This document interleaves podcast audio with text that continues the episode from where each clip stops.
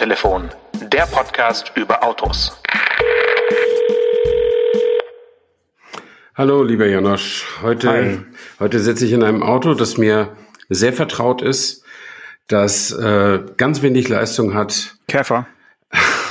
Moment. Ähm, das einen Handyhalter hat, in den mein iPhone 11 nicht mehr reinpasst.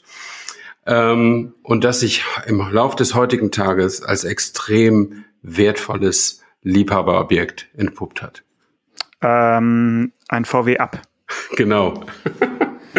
Warum Liebhaberobjekt? Äh, ja, ihr, ja, ihr übernehmt den aus dem Leasing oder wie? Nee, nee, wir kommt, äh, aber es ist tatsächlich, handelt sich um das um den VW Up meiner Frau. Und der Up hat ja, das ist ja wirklich, ich weiß nicht, ob es in jeder Ausstattung so ist, aber der hat so einen Handyhalter, also einen ganz guten sogar, ja. überm Radio. Aber der kann mit den ganz großen Handys von heute, kann der nicht mehr so äh, Schritt halten. Ähm, zumindest in dem Auto, das ist jetzt drei oder vier Jahre alt, was wir haben. Ähm, Nee, meine Frau war heute damit bei der Inspektion und hat eine Rechnung von 450 Euro mit nach Hause gebracht. Und das äh, habe ich schon gedacht, Mensch, äh, wusste gar nicht, dass wir ein Premium-Auto hier vor der Tür stehen haben. Äh, was war da kaputt? Das ist ja nee, schon eine nix. etwas größere Summe. Nur Nein, Service? Nur Service und Ölwechsel und was man eben so macht. Das haben die schon morgens gesagt, 470 Euro müssen sie mit rechnen. Ähm, dann riefen sie nochmal an, ob der, weil die, der, das Pannenfix-Set, das Reifen abgelaufen ist ah. abgelaufen, ob wir da nochmal 60 Euro für ausgeben wollten. Aber nee, wollten wir dann erstmal nicht. Ähm, und äh, wie viel? 60, 60 Euro, Euro, um das neue, neue zu tun, ja. Und ich meine, ich fahre ja seit fünf Jahren oder seit sechs Jahren fahre ich ja Autos mit mit Wartungsvertrag und hol den immer ab, ohne zu bezahlen, mein mein Wagen. Ne? Aber ich meine trotzdem für einen VW ab eine, eine Inspektion für 450 Euro. Äh, was, was, was kostet denn beim Passat? 1500 oder, oder wie? Also ich, ich war echt geplättet über den Preis. Ja, es ist schon ein bisschen viel. Also ich habe auch einen Wartungsvertrag zum ersten Mal jetzt abgeschlossen für unseren Caddy. Ja. Da gab es irgend so ein Angebot im, im ersten Lockdown. Ähm, ich glaube, das sind 14,99 Euro im Monat. Also ja, cool. das sind dann auf zwei Jahre gerechnet äh, 360 Euro. Mhm. Also da, ja, mehr kosten würde es dann wahrscheinlich auch nicht, viel mehr, ähm, wenn man da oder wenn es mehr kostet, wovon ich da vielleicht sogar ausgegangen bin, habe ich halt gesagt, okay, dann sind die 15 Euro im Monat schon ganz, ein ganz guter Deal. Man hat dann halt das Problem, oder man, man muss eben dann zum, zur VW-Werkstatt gehen damit. Ne? Das mhm. äh, ja, ja. mache ich aber in den ersten Jahren, bis die Garantieverlängerung abgelaufen ist, dann ja sowieso. Und äh, danach kann ich dann wieder zu meiner äh, ja, gut bekannten Wald- und Wiesenwerkstatt gehen, die können auch einen Ölwechsel machen. Ja, ja, okay. Ja, also wie gesagt, äh, wir, wir waren ein bisschen erschüttert. Ich meine, das ist äh, auch das ist ein Geschäftswagen und da kannst du die 19% Mehrwertsteuer, die auf der Rechnung liegen, ja dann auch wieder beim Finanzamt geltend machen und so. Das ist dann alles nicht ganz so schlimm, aber äh, ich fand das ex exorbitant, muss ich wirklich, wirklich sagen. Das ist schon richtig teuer, mhm. finde ich auch, ja. Ja, lass uns doch mal äh, wie so einen Pärchen-Podcast ähm, äh, fragen, äh, Schatz, wie war deine Woche? Äh, und dann äh, können wir, glaube ich, beide ganz schön viel erzählen äh, seit unserer letzten Aufnahme. Mm, jetzt, jetzt, ja, dann erzähl du mir erst. Okay.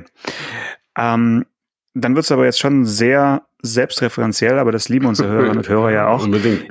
Wir haben heute Montag, äh, unsere Folge erscheint am 16. Juni. Und äh, ich war am vergangenen Freitag, also am 11. Juni, bei einem Interviewtermin bei unserem Ministerpräsidenten und hatte eine Stunde mit äh, Winfried Kretschmann hey. exklusiv. Ähm, und muss sagen, das war jetzt in meiner doch nicht ganz so kurzen Journalistenkarriere auf jeden Fall eins der Highlights, ganz klar. Das war schon was ganz Besonderes, weil ich ihn nicht zur Tagespolitik interviewen musste, sondern ich konnte mit ihm darüber sprechen, was äh, Mobilität im Jahr 2050 ausmachen wird und wieso seine Visionen sind für, mhm. für, diese, für diesen Zeitpunkt.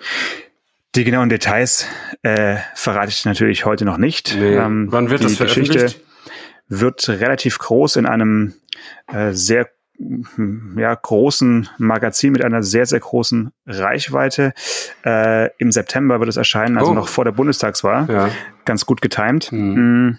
Und ja, was ich vielleicht erzählen kann, so als, als kleine Anekdote, also obwohl er seit über zehn Jahren äh, gefahren wird, natürlich, mhm. also mit äh, Chauffeurslimousine und ähm, haben wir letztes Mal schon drüber gesprochen, dass ja. er einen S500e fährt oder äh, mhm. in, darin rumgefahren wird.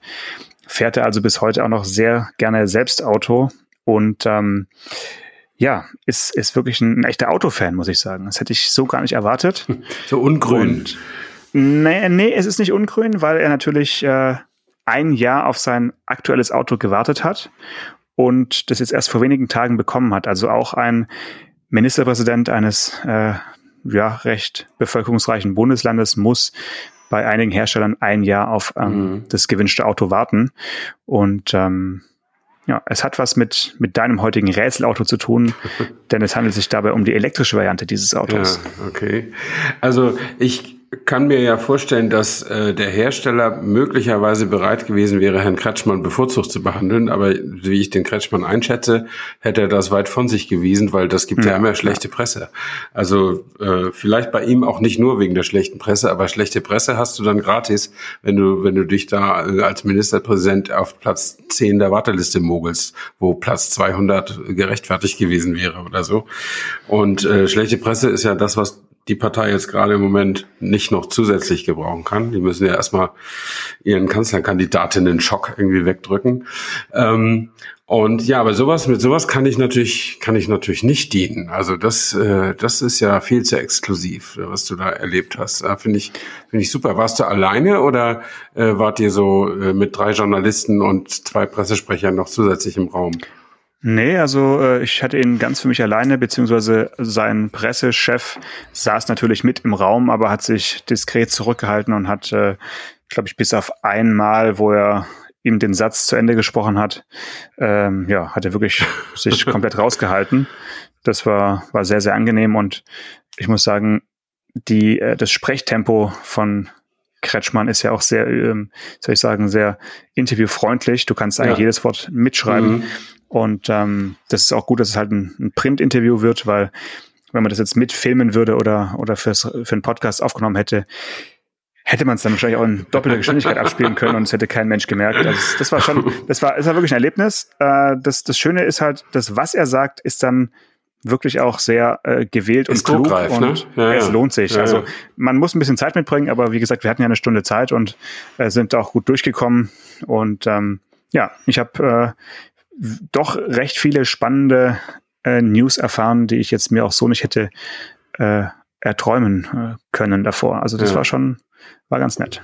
Okay, ja, ich kann dazu nur äh, beisteuern, dass ich äh, einmal Angela Merkel über ihren VW Golf hab sprechen hören. Sie war mal Ehrengast äh, beim Goldenen Lenkrad vor ein paar Jahren und da wurde sie da so auf der Bühne natürlich auch ein bisschen interviewt und oh. äh, der der der einer der stellvertretenden Chefredakteure oder vielleicht auch der damalige Chefredakteur von, äh, von Bild am Sonntag, der hat sie dann interviewt und hat natürlich auch ein bisschen versucht, privat und launig zu sein und so, aber die Kanzlerin ist ja immer sehr trocken. Ja. Ähm, trocken. Und es gab ein großes Gelächter im Saal, weil der Chefredakteur sich bemüht hatte, irgendwie originelle Fragen zu stellen und sie immer so ziemlich knapp geantwortet hat. Ähm, aber nicht unfreundlich. Ja und so nein wahrscheinlich. Nee, so schon noch ein bisschen mehr, aber sie versteht ja das Gewesen um ihre Person, versteht sie einfach nicht so. Und äh, das war schon ganz interessant, aber da war ich nur als, als Zuschauer dabei. Ähm, nee, ich habe in der letzten Woche äh, gar nichts Autospezifisches groß gemacht, ähm, aber ich werde in dieser Woche, werde ich äh, nicht zum ersten Mal, aber zum ersten Mal seit längerem mal wieder ein Wasserstoffauto fahren. Am Donnerstag ein Toyota Mirai. Ähm, den kenne ich auch noch nicht, also außer jetzt aus dem Autoquartett oder von einem Foto. Ähm, und da bin ich auch schon ganz gespannt drauf. Da können wir dann, ne, nächste Woche ist schon abgedreht sozusagen, dann können wir übernächste Woche drüber. drüber mm, sehr gerne. Genau. Das sind dann diese, diese Wasserstoff-Technologietage, wo du hinfährst. Genau, von Toyota. Der, der Fahrtermin mhm. ist ja schon etliche Monate her ja, gewesen, ja, aber es gibt jetzt nochmal einen neuen Auto, Aufschlag. Ja. Mhm. Das finde ich aber auch ganz gut, weil über das Auto wird natürlich immer noch zu wenig gesprochen. Ähm, da bin ich gespannt, was du da dazu sagst. Äh, wahrscheinlich wirst du sagen, ja, er fährt sich wie ein normales Auto und ähm, das ist ja auch der Sinn der Sache äh, genau. von diesen Autos. Ja, und das muss das Ziel sein. Ja. Ich finde das ja, ich, ich habe keine Ahnung, was der kostet, wahrscheinlich äh, auch noch jenseits von Gut und Böse, aber ähm, ich bin ja äh, für diese Technologieoffenheit. Insofern bin ich ja über alles froh, was nicht nur eine Batterie drin stecken hat, sondern wo es eben auch noch andere andere Möglichkeiten gibt, Räder zum Rollen zu bringen. Das äh, finde ich, äh, finde ich nicht schlecht. 64.000 kostet, glaube ich, so ja, um den Dreh. Okay. Hm. Und äh, wenn man sich da jetzt überlegt, dass man ein Elektroauto mit einer vergleichbaren Reichweite kaufen würde, ja, dann kommst du auch dahin. ist man ja. auch nicht mehr so weit äh, weg. Das vergisst man ganz oft, ja. äh, wenn man, wenn man die die Preise von äh, Brennstoffzellenfahrzeugen sieht. Aber natürlich ist es trotzdem noch ein, ein, wie soll ich sagen, ein Produkt, bei dem Toyota sicherlich keine großen Margen einfährt, sondern eher im Gegenteil. Das ist ein nee, Prestige, das, ja. ein Prestige-Projekt und dann ist es umso wichtiger, ja. dass man drüber redet. Und äh, wie du sagst, die Technologieoffenheit äh, ist ja momentan nicht sehr offen, äh, wenn man sich so die Hersteller anschaut. Da mhm. sind äh, Hyundai und Toyota mittlerweile allein auf weiter Flur. Ähm, wobei dann im Bereich Lkw da jetzt, denke ich, in den nächsten Jahren mehr passieren wird, was äh, Wasserstoff- und Brennstoffzelle ja, angeht. Ja. Bei den Pkw hm, muss der Druck irgendwie noch größer werden, dass die Leute wirklich auch langstreckentaugliche Autos äh, wollen und sich nicht nur auf Schnellladesäulen verlassen wollen mhm. unterwegs. Ja. Das Interessante ist ja, also wenn du sagst, ja, Wasserstoff, äh, Brennstoffzelle und so, das macht ernsthaft als Serienprodukt, macht das derzeit, machen das Hyundai und Toyota. Und dann hat jeder gleich im Kopf, na ja, das sind so Hersteller, die so irgendwo unter ferner liefen, weil also äh, Hyundai hat die, gerade den Rekordmarktanteil in Deutschland von 3,8 Prozent vermeldet, also das Beste in der Geschichte. Und Toyota ist irgendwie bei, keine Ahnung, zwei Prozent, äh, roundabout vielleicht ein bisschen mehr, ein bisschen weniger, eher weniger, glaube ich. Und äh, das ist natürlich marginal. Ob jetzt Toyota da ist oder Hyundai da ist, äh, jetzt ist nicht unwichtig. Das sind schon Zehntausende und deutlich über 100.000 Autos im, im, im Fall von Hyundai zumindest. Aber weltweit oder global betrachtet sind ja gehören ja Toyota und Hyundai in eine Liga mit Volkswagen und General Motors. Die sind beide, alle sind in den Top 5 irgendwie zu Hause. Ja? Ähm, und das sind also Riesenkonzerne. Äh, ich glaube, Toyota ist immer irgendwie Nummer zwei oder Nummer drei in der Welt und äh, Hyundai ist auf Platz vier, Hyundai Kia. Und äh, das sind also Riesenkonzerne, die mit Millionen von Stückzahlen äh, rumhantieren und die entscheiden sich für diese Technologie und die deutschen Riesenkonzerne, also namentlich Volkswagen, äh, sagen, ja, das ist für uns nicht wichtig, das ist irgendwie marginal. Das ist doch komisch, oder? Hm. Ja, das ist äh, wie so eine Entweder-Oder-Entscheidung gewesen vor einigen Jahren und äh, ja, die aktuelle Volkswagen-Führung hat sich eben jetzt für das Entweder entschieden und wird jetzt auch wahrscheinlich genauso gespannt sein wie wir, ob sich das in einigen Jahren äh, als klug oder äh, eher unklug erweist. Also äh, ja, das also das, also natürlich der der Charme der Elektromobilität, also mit Batterie, mit Batterien, ist natürlich, dass du jetzt Autos verkaufen kannst, die auch wirklich in größeren Stückzahlen zum Fahren gebracht werden können, weil man einfach die Technologie ist halt so weit, dass du auch in diesem normalen Preisbereich, was so ein ID3, ID3 oder sowas hat, dass du da einfach Serienprodukte auf den Markt bringen kannst, weil sie auch entsprechend mehr Batterien fertigen kannst, als du wahrscheinlich Brennstoffzellen fertigen könntest zurzeit. Und das Infrastrukturproblem ist, das muss man sicher zugeben, auf der Wasserstoffseite noch ein bisschen größer als auf der, auf der Stromladeseite.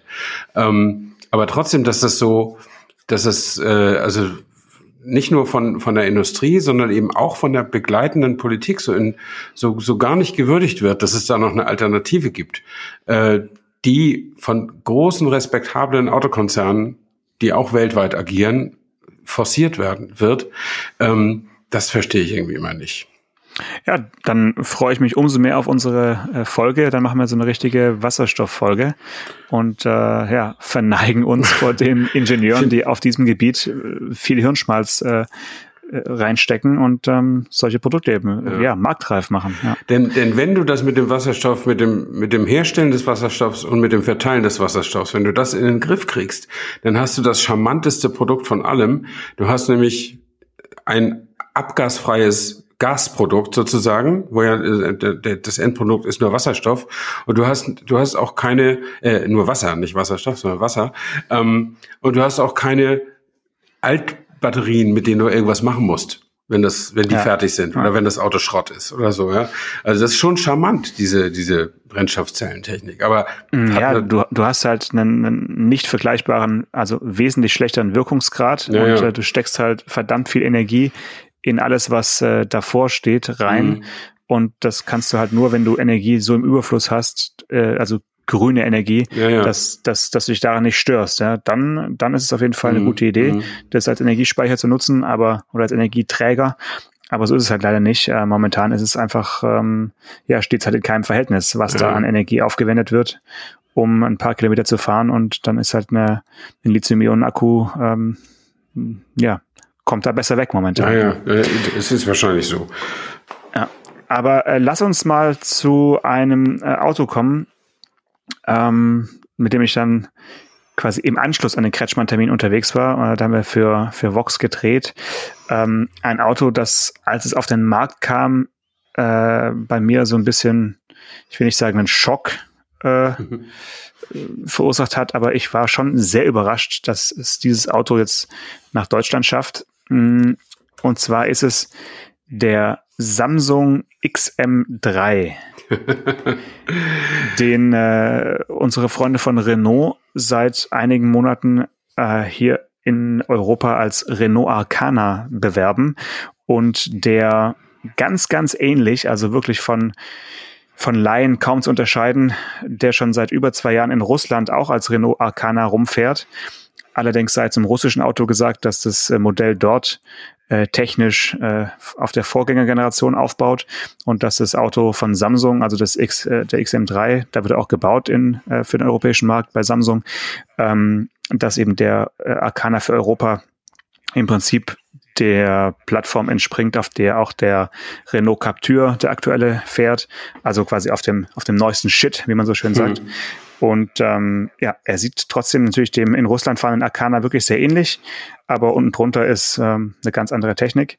Und ja, wir haben den gedreht, weil es eben ein SUV-Coupé ist, unter 30.000 Euro. Mhm. Und ähm, das ist ja schon was, wo es noch nicht so eine große Auswahl gibt. Weil wenn man SUV-Coupé hört, dann denkt ja, man ja. zuerst an BMW X4 X6 so, ja. erstmal vielleicht so und dann mhm. alles, was kleiner wurde. Mhm. Dann Mercedes äh, hat solche Geschichten. Ähm, Audi so ein bisschen, wobei die Audi nicht so äh, konsequent, finde ich, sind von der, von der Linie. Zumindest der, das Q3, äh, Q3 Sportback, der ist im Vergleich zum Arcana jetzt nicht so Coupé-linienhaft. Mhm. Und natürlich bei Porsche kriegst du ja auch mittlerweile SUV-Coupés. Ja, ja. Und jetzt eben auch neuerdings von Renault. Also das äh, ist schon ein sehenswertes Auto, was aber auch daran lag, dass wir es in einem äh, schönen Metallic Rot hatten und allein dieser Lack im Sonnenlicht natürlich ja, ja. Äh, ja ein, ein echter äh, Augenmagnet ist. Mhm, mhm.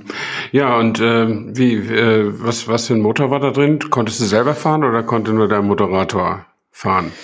Äh, ich habe das Auto für zwei Wochen hier bei mir als Ach Testwagen so, und ähm, ja. äh, bin ihn äh, schon gefahren. Also es ist der 1,3 oder 1, ja, 1,33 Liter äh, Benziner, der auch in vielen Mercedes-Autos ähm, für Vortrieb sorgt. Also der, den kennt man ja auch aus ähm, den Kompaktmodellen von Mercedes. Mhm. Ähm, 140 PS und wie die äh, Renault-Ingenieure sagen, nicht, nicht etwa Mild-Hybrid, sondern Mikro-Hybrid. äh, das ist aber nichts anderes als eben ein äh, integrierter Riemenstartergenerator. Und ähm, ja, ein kleiner Zusatz 12 Volt Lithium-Ionen-Akku unterm Beifahrersitz und dann wird eben beim Starten und beim Beschleunigen so ein bisschen Boosten ja. ermöglicht und Rekuperation. Du, du merkst davon, finde ich jetzt nicht wirklich was. Das Einzige, was man merkt, ist, ähm, dass der, wenn du so an eine Ampel rollst oder auch an eine T-Kreuzung, den Motor doch schon gefühlt manchmal recht früh komplett ausmacht. Und leider finde ich auch in Momenten, wo ich den Motor eigentlich nicht ausmachen würde. Und dann hast du immer so eine, so ein komisches Gefühl, dann, dann rollst du so ohne, ohne Motor an die, mm, an die Ampel mm. oder, oder an, an die Kreuzung und willst dann eigentlich gleich weiterfahren. Und dann musst du so eine halbe Sekunde erst wieder warten, bis das Ding wieder läuft. Und es hat mich jetzt unterwegs auch bei Einparkmanövern eher so ein bisschen genervt. Es kann aber auch an dem Siebengang Doppelkupplungsgetriebe liegen, was so ein bisschen hüpft manchmal oder auch nicht das aller, aller schnellste ist. Also das, mhm, mhm. da war ich nicht ganz so happy mit, äh, mit der Getriebe ähm, Mikro-Hybrid-Kombination, mhm. aber das kann auch an mir liegen. Aber Mikro-Hybrid ist technisch dasselbe wie Mild-Hybrid, oder? Würde ich mal sagen, mhm. ja. Die ja. brauchen wieder nur ihr eigenes Wort. Also Kraftstoffeinsparung äh, äh, irgendwie ist angegeben bei um die acht Prozent. Mhm. Also auf, der, auf dem Normwert. Also es lohnt sich natürlich, ne? Ja, klassischer, klassischer Fall von äh, CO2-Ziel äh, mit erreichen wollen. Mhm. Ähm, Aber das Auto an sich, also von der Form, das hast du wahrscheinlich gerade gesehen, ist schon so, dass hier die Nachbarn gefragt haben, oh, was ist denn das für ein Auto? Es kostet bestimmt 80.000 Euro, oder? Und ähm, ja, cool. Äh, es ist halt für 28.000 und ein bisschen schon zu haben. Mhm. Also es ist für Menschen, die jetzt auffallen wollen in der Neighborhood, ist es ein, äh, ein Grower. Ja, okay. Also ich habe nur gelesen, dass es jetzt den neuen Kangoo gibt. Ähm, und Themenwechsel, sehr nee, gut. Ja. Also, ist ja auch Renault. Coupé, Coupé, äh, Kangoo Coupé? Nee, nee, normal. Also und den, ja. den finde ich von, äh, also ich habe jetzt nur Fotos gesehen und eine Autobildgeschichte dazu gelesen und äh, äh, den finde ich irgendwie immer noch so knuffig in der Form, aber sehr seriös und streng im Gesicht. Ähm, und da weiß ich noch so gar nicht so genau, wie ich den finden soll. Aber äh, den Arcana, ich weiß nicht, ist es denn, gibt es da schon Zahlen? Wird er gut verkauft? Es gibt tatsächlich schon Zahlen, aber ich glaube, es ist noch zu früh, um jetzt wirklich da zu bewerten. Ja. Also ich habe jetzt mal geschaut, er ist ja noch nicht so lange auf dem Markt. Im Mai äh, waren es 423 und das sind dann immerhin mehr als Kadjar und Coleos, also die beiden mhm. kleinen, äh, kompakten und groß, das große SUV von Renault zusammen. Das, äh, also die hat er quasi abgehängt. Mhm, mhm. Ähm, aber jetzt muss man mal schauen. Also ich würde sagen, den Juni oder den Juli sollte man noch abwarten, ja, ja. um ähm, sicherzustellen, dass das nicht nur die ersten Händlerzulassungen sind, die jetzt da beim KPR mhm, eingegangen ja, sind. Klar. Also so vom, vom, von der Optik her finde ich vom den Style, ganz, ja. ganz gefällig. Wobei ja. ich, wie gesagt, ich finde, äh, ja, also bin ja eh kein großer SUV-Freund und SUV-Coupé kann richtig tolles Designerstück irgendwie auch sein, aber muss dann eigentlich auch so ein bisschen Feuer unter der Haube haben, finde ich. Findest du? Ja, finde ich. Also, weil das sieht so aggressiv und betont sportlich aus. Ne? Wobei ich habe heute, ne, gestern oder so, habe ich neben so einem Cupra, wie heißen die? Wie heißt das SUV von Cupra? Formentor oder? Nee. Formentor, ja. ja mhm, ich, doch. Hm? Ja, ich glaube, das war so, jedenfalls war es ganz klar ein Cupra. Und der hatte, glaube ich, alles äh, gekauft, äh, was da in der, in der Optik Anbauteile Aufpreisliste noch so stand. Also mhm. exquisite äh, äh, Felgen äh, und Spoiler hier und Zierlaste da und so weiter. Und er sah auch super zufrieden aus mit seinem Auto. War auch so Zielgruppe so Mann Mitte 30. Ähm, und dann dann fuhren wir so, ich musste links abbiegen und er wollte geradeaus weiter und ich war ein bisschen vor ihm und dann konnte ich ihn so ein bisschen im Rückspiegel auch sehen und zur Seite raus und dann konnte ich ihn auch hören. Und dann fuhr er auch so schnittig an, so schnittig wie so ein Ampelstau das eben hergibt, so, ne? Mhm. Und dann habe ich immer so gedacht, ja, ich habe nichts gegen so ein bisschen ziviles Autoposen und ich habe nichts gegen dagegen, wenn dein Motor flott ist und du auch ein bisschen Gas gibst und so. Aber wenn das so ein hochgebocktes Auto ist, passt das irgendwie nicht zusammen. Am Ende nehmen die SUVs noch am 24-Stunden-Rennen teil. Ich weiß nicht, ist es schon soweit. Ähm, also das äh, irgendwie passt das für mich nicht nach wie vor nicht zusammen. Ja, gut, aber es gibt auch Truck Racing. Äh, ja, ja, aber. Also ich meine, jeden, jedem seine Nische ja, auf, auf der Rennstrecke. Ich meine, die Rennstrecken müssen auch gut gebucht werden, am besten rund um die Uhr. Also sollen sie doch mit ihren SUV-Coupés äh, Coupés gerne auch mal bei den Touristenfahrten ein paar äh, in die Leitplanke werfen. Ja, so also das sicher schon. Ich meine so, naja, wie auch immer. Apropos, Offiziell. Offiziell. apropos rund um die Uhr. Ich habe mir, wir hatten ja vor zwei Wochen, glaube ich, mal über das 24 Stunden oder, oder letztes Jahr, äh, letzte ja, Woche drüber gesprochen. Jahr. Und äh, ich hatte das ja gar nicht gesehen, aber nachdem du mir davon erzählt hast, auch mit diesem Dacia, habe ich mir natürlich das Video auch angeguckt von diesem Dacia-YouTuber äh, da, der mhm. den mhm. Renn-Dacia da gefahren ist. Und dann habe ich erst mitgekriegt, was da überhaupt los war. Mit dieser langen Pause? Ja, neun Stunden sind die bloß gefahren von den 24, weil sonst schlecht Nebel war und Regen. Ähm, und das war natürlich total misslich. Ich bin ja froh, dass ich hin, nicht hingefahren bin. Also das wäre ja echt ja, ätzend gewesen. Ja. Im Nebel fotografiert du auch schlecht. Ja, ja, auch, auch so normal als Zuschauer. Du möchtest ja wenigstens, dass die Autos fahren. Ne? Also du ja, verstehst ja. natürlich, wenn es dunkel ist und neblig und noch Regen, dass die dann irgendwann noch das Rennen abbrechen müssen. Und äh, die Unfälle, die man da gesehen hat, die waren ja auch zum Teil, äh, waren ja Top-Fahrer ausge ausgeschieden, äh, weil einfach die Piste dann nicht mehr befahrbar war. Aber das ist natürlich, also, und ich meine, die Eifel, also es ist Sommer fast, ja. Es ist fast Sommer, es ist Anfang Juni und dann hast du da so ein Scheißwetter. Also äh, verrückt, ja. Verrückt. Hm. Gut, ich habe noch ein äh, anderes Auto, was ich heute hm, durch einen naja, nicht ganz so erfreulichen Umstand bewegt habe. Also eigentlich wollte ich ihn heute noch stehen lassen und ein ganz anderes Auto äh, fahren, aber ich musste dann mit, mit dem Auto ähm, das andere Auto abholen fahren. Ähm, es sind wirklich Luxusprobleme eines äh, hm. Autojournalisten, ich gebe es zu. Ich äh, habe heute dann zum ersten Mal den Startknopf eines Taycan 4S Cross Turismo oh. drücken müssen. Der ist äh, links äh, neben dem Lenkrad. Ja, klar. Und ähm, du kannst nicht mal so kurz drücken, so also Le Mans-mäßig, mhm. sondern das Display zeigt dir dann an, bitte lange auf den Startknopf drücken. Das ist wahrscheinlich ein Sicherheitsfeature für ja, den US-Markt, ja. damit äh, die nicht loswuppen. Mhm. Ähm, und dann habe ich also ja so 36 Kilometer äh, von hier nach Sindelfingen damit zurückgelegt. Und ich muss sagen, also schon hier aus dem Wohngebiet raus, das Leergewicht von irgendwie 2,3 Tonnen mhm. merkst du dem Auto halt nicht an. So, das ist wirklich einfach nur äh, elektrifizierte Muskelmasse, die ja. da rumfährt. Gut gesagt. Und ähm, äh, ja, du, du hast eine, du hast eine Spitzenleistung, also die ist jetzt nicht keine Dauerleistung, aber äh, bei Elektroautos gibt es ja immer mhm. die Spitzenleistung von 571 äh, PS äh, mit Allrad, also es ist ein, wie gesagt ein 4S, mhm. das ist natürlich schon äh, eine, eine Ansage und auf der ganzen Strecke guckst du eigentlich immer nur auf den Tacho und versuchst halbwegs im Tempolimit zu bleiben, weil dadurch, dass du nichts hörst, also du kannst zum Glück diesen Elektro, diesen futuristischen Elektro-Sound an- und ausschalten. Mhm. Wenn du den ausschaltest, ist es wirklich schön leise. Und ja, du, du wirst, also so, hier sind so einige Landstraßen, wo 70 ist und 70 fühlt sich echt wirklich an wie irgendwie 45 ja, oder so. Ja, ja. Das ist extrem gefährlich für mobile Blitzer. Ja, ja. Und ich meine, 70 ist ja auf dem Grünen Parteitag eine Idee gewesen, ne? 70 äh, auf der Landstraße. Äh, ja, das finde ich super, ja. ja, das findest du nicht wirklich super.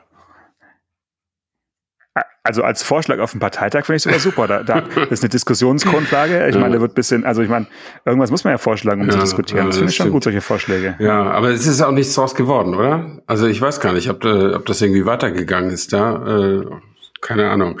Aber ich meine, 70 auf, ich meine, es gibt ja ständig auf diesen, auf den Landstraßen, wenn da eine Kreuzung kommt, musst du ja immer 70 fahren. Das ist ja, ja immer so ausgeschildert. Hier sind aber auch fast nur Kreuzungen. Ja. Also auf der, auf der Straße war heute eigentlich bis auf ein kurzes Stück 70 ja. und dann ist der Unterschied zwischen 70 und 100 auch nicht mehr so, dass du das Gefühl hast, dass du da jetzt noch ein paar Minuten rausfahren kannst. Also. Es geht ja nicht um die Zeit, es geht um das Gefühl beim Fahren, finde ich. Also ich, mhm. ich sehe das ein, bei diesen Kreuzungen die 70 zu fahren, aber vielleicht äh, ist es ja auch so, in Baden-Württemberg ist ja dichter besiedelt, besiedelt als Brandenburg und vielleicht äh, trifft es dich dann auch härter und öfter als, ja, als hier. Ja, aber ja, ähm, und ich bin dann auch immer wieder froh, wenn man wenn man 100 fahren kann und wenn man sich zumindest keine Sorgen machen muss, wenn man mal auf einer kurvigen Landstraße dann auch mal irgendwie mit 85 irgendwo um die Ecke fährt, weil es eben halt immer noch im, im normalen 100er Limit drin ist. Ne?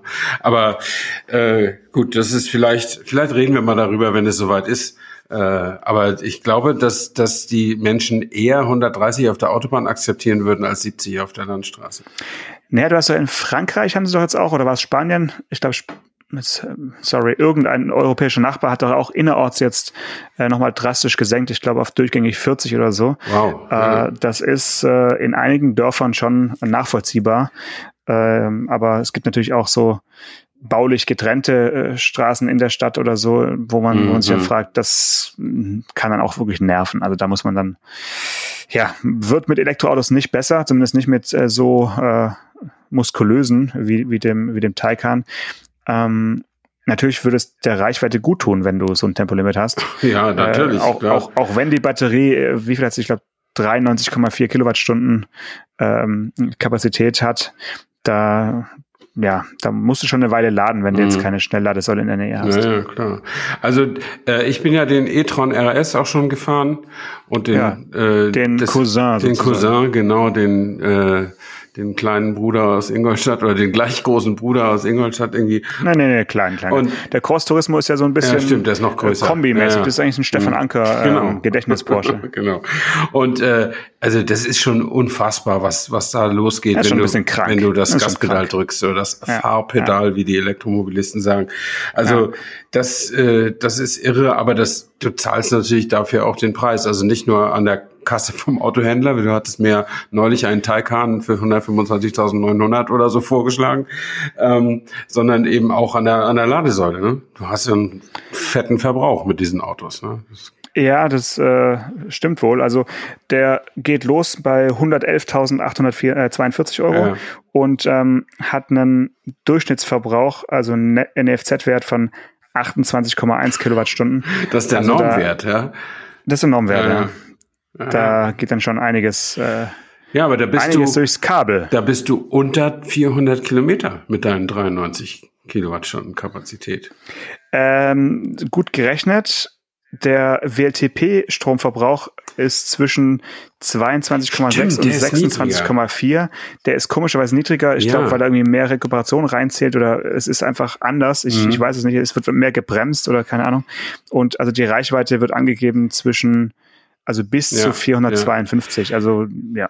Das ist mir neulich auch schon mal aufgefallen, dass die WLTP-Angaben beim beim Sprit sind die immer höher als die NFZ-Angaben ja, und beim Strom sind viel. die niedriger.